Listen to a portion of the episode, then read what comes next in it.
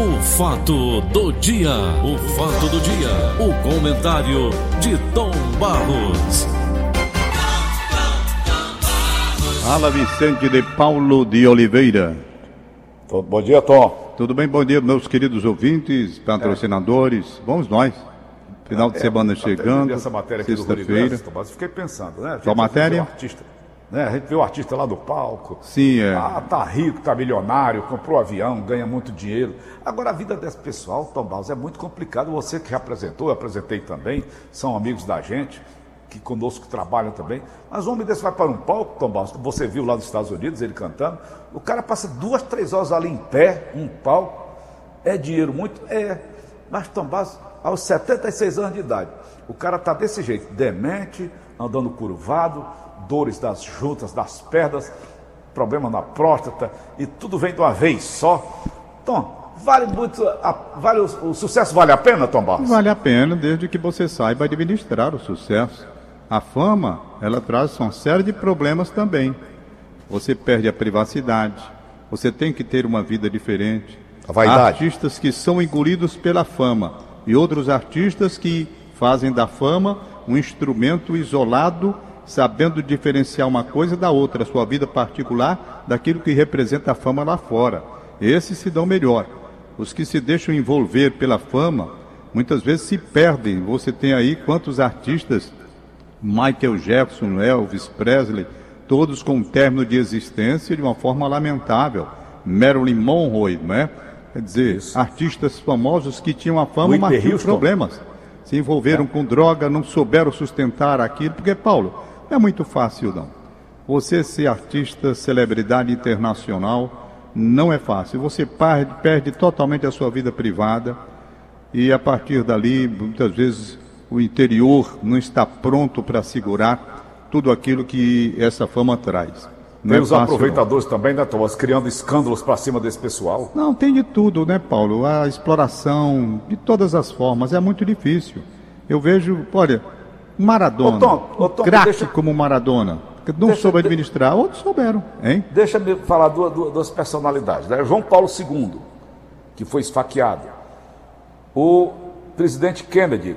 Esses, esses, esses personagens, Tom Barros, muito queridos pelo povo, eles se acham assim, intocáveis, que podem cair no meio do povo. Foi o caso do Bolsonaro lá em Minas Gerais, quando levou aquela facada. Será que ele estava se achando que todo mundo gosta dele, todo mundo ama? É, tem uma equipe, Paulo, preparada para dar segurança e fazer as devidas advertências. Eu estive em Dallas, no Texas, e fui até onde o local onde o presidente foi assassinado. Subi naquele prédio, fui lá, tem um museu com tudo para você olhar como a coisa aconteceu, pelo menos dentro do que eles dizem que foi o Lee Harvey Oswald que matou o presidente Kennedy. Então você tem todas as informações. O que é que chama a atenção é que o presidente foi advertido sobre algumas adversidades mais fortes que ele poderia encontrar na cidade de Dallas. Ele não era bem visto. Então ele foi para o desafio. Resultado: no lugar de obedecer à orientação que tinha sido dada, de ir num carro fechado com uma certa proteção, ele resolveu ir no carro aberto, Olha aí. peito aberto. Olha, ele, foi. acreditou no sucesso dele, não foi? Pô, ele acreditou que não poderia acontecer o que acabou acontecendo. Que até hoje, honestamente, eu já vi esse filme mil vezes, lá mesmo quando eu estava. Eu desci, fui para o local onde o carro passou, olhei para o edifício de onde o Lee Oswald teria assinado, não sei se só foi ele. Eu acho que houve um outro tiro de cima daquele viaduto. Bom, as histórias estão aí até hoje, ninguém sabe explicar. Estão, É, estão. aquela execução do Kennedy. Pois bem, então eu fiquei pensando comigo mesmo ali, rapaz, o presidente da República ele errou a avaliação. A equipe que dava assessoria nessa parte de segurança advertiu que ele teria problemas em Dallas. Ele talvez, como você está dizendo aí, imaginando que a sua popularidade, a forma de dirigir, afinal de contas ele mudou aquele semblante da Casa Branca com a Jacqueline Kennedy, renovou e trouxe um ar de frescura para a Casa Branca, com os meninos ali no birô, aquela família praticamente uma família real, digamos assim, dentro de uma democracia que não era monarquia, mas parecia o príncipe ou então a princesa, a rainha ou o rei, era uma coisa incrível. Então eu acho que dentro dessa conotação aí, ele entendia que não ia acontecer o que aconteceu, tanto assim que ele desobedeceu. Ele foi de carro aberto, mas você pode fazer a leitura que a recomendação era para que ele tivesse cuidado em Dallas, onde as coisas não eram bem vistas. Tá certo? Principalmente pelo governo dele. Vacilou. Aí, resultado, aconteceu o que aconteceu. Vacilou? Eu não sei.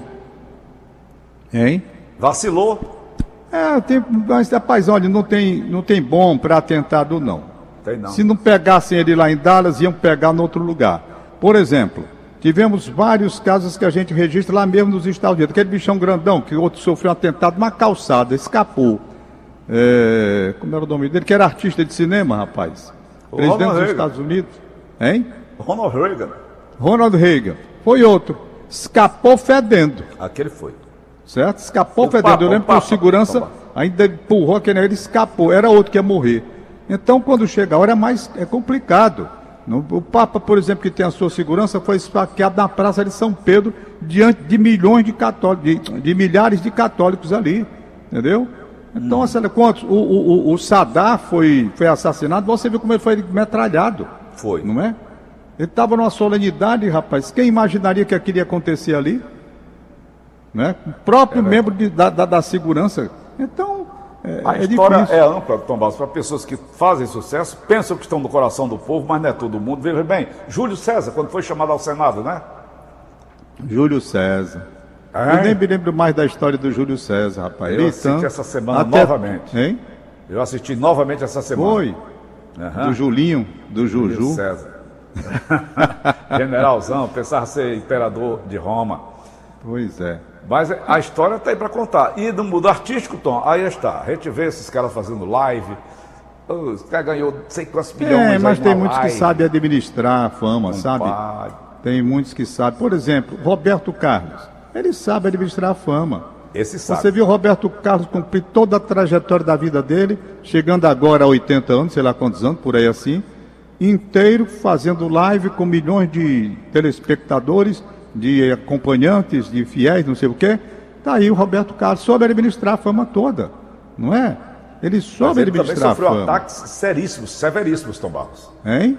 Ele sofreu ataques seríssimos. Pois é, mas soube, é um exemplo de gente é. que soube conviver com a fama a vida toda.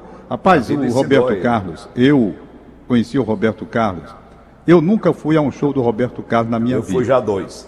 Eu vi o Roberto Carlos a única vez quando ele estava no começo da carreira, na década de 60, começava a brilhar no cenário brasileiro com a Jovem Guarda. Eu ia transmitir um jogo em Recife, Pernambuco, Brasil. Estava acompanhado do Julinho Salles, meu querido amigo Júlio Salles. Nós pegamos o avião aqui em Fortaleza. O avião fez um pouso em Natal, no Rio Grande do Norte. Quando chegamos em Natal, Roberto Carlos não era um homem rico como é hoje, nem tinha avião para voar no voo particular. Ele voava nos voos de carreira mesmo, com a equipe dele aquele conjunto. De repente ele tinha ido um show em Natal, aí eh, ele entrou no avião, a gente já estava sentado, que a gente estava no voo. O Julinho Salles começou a brincar, começou a cantar uma música dele que era sucesso na época, eu nem lembro qual era, o Júlio Salles. E ele riu, brincou, falou com o Júlio Salles, falou com as pessoas, sentou lá, foi a única vez que eu vi o Roberto Carlos na minha vida. Nunca mais vi. Depois, ele teve aqui trazido pelo Luiz Rolim Filho. Foi. Luiz Rolim trazia para o Romeu Martins. Romeu Martins. Pouca gente sabe que o Roberto Carlos veio a Fortaleza dar um show no Clube Romeu Martins, contratado Foi. pelo Luiz Rolim Filho. Na época não tinha esses assaltos doidos de hoje. O Rolim contava o dinheiro, era num saco. Diz o Rolim que nunca viu tanto dinheiro na vida dele. Era botando esse dinheiro dentro de um saco. Diz que comprou um bocado de coisa na época, por conta do show do Roberto Carlos. Então tá aí, era simples ainda, vindo para o Romeu Martins. Depois, a fama de hoje, dando show nos navios internacionais com turismo, aquele negócio todo. Como o Valdones foi convidado e foi para um deles, no navio aí com a Luciana, você lembra, né? Lembro. Foi até pelo Tom Cavalcante. Foi bem, é assim, quando você sabe administrar a coisa, vai. Muitos artistas sabem, eles sabem diferenciar exatamente uma coisa da outra. É, onde é que está o perigo, onde, onde ele corre riscos Tom, para finalizar o nosso bate-papo de hoje, fico triste com essa matéria do Rui Iglesias, mas olha aqui, Tom. CGU. Ministro da Controladoria Geral da União, Wagner Rosário, divulgou ontem que aproximadamente 680 mil servidores públicos, entre funcionários da União dos Estados e municípios, receberam auxílio emergencial irregularmente, de acordo com o levantamento do órgão. Onde você falava, Tomás, estava na hora do governo enxugar também o serviço público. Não é bom não já começar por aqui, não, Tom, hein? É, tem que enxugar o serviço público. Ah, por falar nisso, Paulo, o grande temor do Paulo Guedes era que a Câmara é, era que a Câmara seguisse o Senado com a mesma decisão e autorizasse o aumento dos servidores para 2021. E realmente a Câmara ficou do lado do governo e deixou menos preocupado o ministro Paulo Guedes. Ele disse que não tinha essa condição de dar o aumento com o dinheiro que gastou para atender o problema do coronavírus, era um problema para o Brasil. Se fizeram pressão, não verdade é que a Câmara resolveu manter o veto do presidente e deixando mais aliviado o ministro Paulo Guedes. Entendeu? Essa decisão foi tomada ontem, não é? Uhum. Foi tomada ontem. Então está aí, o governo já elaborando o programa Renda Brasil, que é uma derivação do Bolsa Família, dentro de uma outra colocação que ele quer fazer como programa social ligado ao governo Bolsonaro, a imagem do governo com essa assistência especial desvinculada do Bolsa Família, cria um outro nome, faz uma divisão por etapas, como eu já vi que eles estão querendo, exatamente para trazer para o governo Bolsonaro essa ideia de assistência social sem a imagem que venha do PT, que é o Bolsa Família. Muda o nome, né? Renda Brasil. E por aí vai. Como é o nome? Nós, tocando o barco por aqui. Como é o nome, nesse... É o Renda Brasil. O Renda Brasil vai substituir hum. o Bolsa, Bolsa Família. Família, né? Tá uhum. certo? E é uma, eu estava lendo de, com, com os desdobramentos, um estudo que está sendo feito. Uma das propostas é a tentativa de fazer com que o, a, o Renda Brasil, que vai ser muito mais a ser ligado à mãe, às mães com relação aos filhos, ela que tem responsabilidade, para fazer com que aquilo não seja uma coisa perene, que seja uma coisa assim, de emergência, mas uhum. preparando a pessoa para voltar ao mercado de trabalho. Ah. E não torná-la viciada, dependente, preguiçosa, porque vai ter aquela renda ali a vida toda. Uhum. Entendeu? Uhum. É mais ou menos por aí. Depois eu posso Era até a detalhar. Ideia da, da, da, da, da, mulher do Fernando Henrique Cardoso, né, Tomás? A ideia é, veio de lá. Era... Veio de lá. Veio de lá. Efetivamente veio de lá. É?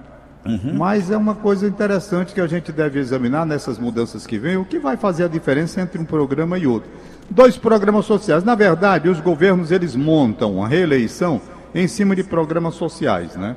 Eles dirigem a pobreza para ganhar o voto. É a moeda de troca, moeda política. Eu te dou isso aqui, perfeito? E o cara vê esse programa social, se o governo mudar, eu vou perder, vou votar nele. Sempre foi assim. Você muda a nomenclatura, você faz uma maquiagem, mas é. no fundo, no fundo, por trás disso tem você a queda pinta o cabaré e a rasquenga são as mesmas, né, Tom? é. é. É mais ou menos por aí. É mais pois ou é, menos por aí que acontece. Eu estava vendo agora uma pesquisa que saiu recentemente, eu estava vendo aqui pela PAN, PAN, PAN, não sei o quê. Foi bem o presidente subiu sete pontos aqui no Nordeste do Ibope. Ele estava com 47 a nível nacional, com mais sete pontos agora, transposição das águas.